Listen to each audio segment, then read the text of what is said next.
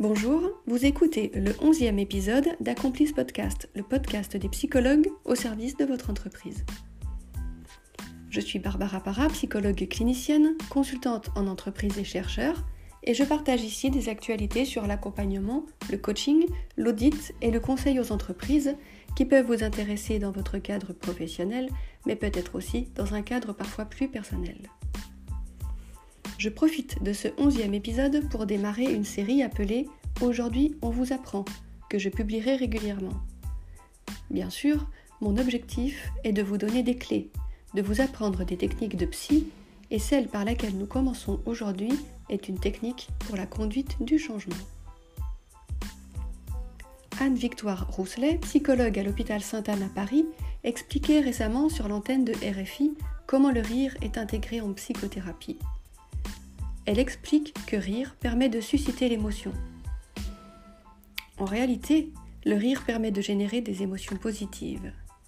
Rire permet donc d'initier une réparation. Il permet de prendre de la distance et donc de pouvoir traiter par l'humour nos propres difficultés. Il peut également servir de déclic, de prise de conscience à laquelle on n'aurait pas forcément eu accès par un autre biais. Pour les psychologues TTCistes, c'est-à-dire ceux qui utilisent l'approche cognitive et comportementale, comme nous en avons déjà un peu parlé dans un précédent enregistrement, le rire fait partie des stratégies cognitives, c'est-à-dire centrées sur les perceptions de ce que l'on vit. Dans notre jargon psy, on parle de techniques de recadrage par l'humour et par l'utilisation du rire. Petite pause. Le recadrage, qu'est-ce que c'est? C'est une technique qui emprunte les voies verbales et non verbales pour la transmission d'un point de vue différent entre deux personnes ou deux groupes de personnes. Son secret, c'est qu'il s'appuie sur la qualité de la relation établie entre les protagonistes. Son efficacité n'est plus approuvée.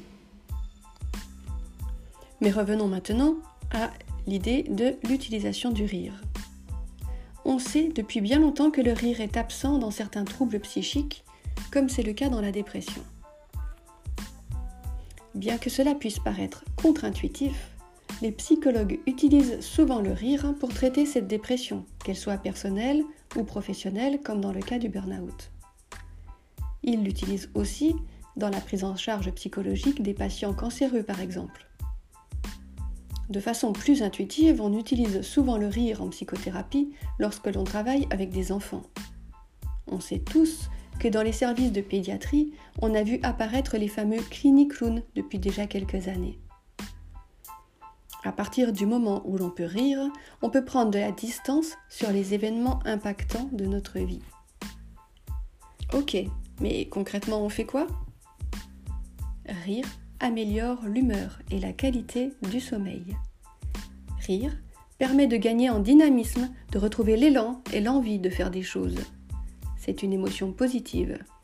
Et oui, comme l'indique le mot émotion, dans lequel on retrouve la racine motion ou mouvement en anglais, rire nous aide à nous mettre ou à nous remettre dans l'action. Oui, et dans le monde du travail, me direz-vous? Eh bien, c'est pareil. Prendre de la distance par rapport à une volonté des dirigeants et managers de changement dans les pratiques ou dans l'organisation est parfois difficile pour les salariés. Ces changements peuvent parfois devenir des sujets de crispation, voire même des irritants et des facteurs de démotivation. Alors, comment y remédier? Eh bien, je pense que vous l'aurez compris, un des moyens est de passer par la surprise, l'humour, voire le rire. Et vous? Si vous essayez. Et bien sûr, si vous voulez en savoir plus, n'hésitez pas à me contacter. Accomplice est un podcast publié tous les vendredis. Vous retrouvez les éléments et les ressources dont je parle sur le site accomplice.com. Abonnez-vous au podcast sur la plateforme de votre choix pour être notifié des nouveaux épisodes chaque semaine. Et suivez notre actualité sur les réseaux sociaux sur Twitter sous l'identifiant accomplice 2 avec le chiffre 2 et sur LinkedIn en cherchant directement mon nom, Barbara Para. Vous trouverez également les liens directs pour Twitter et LinkedIn sur le site d'Accomplice. Merci et à vendredi prochain.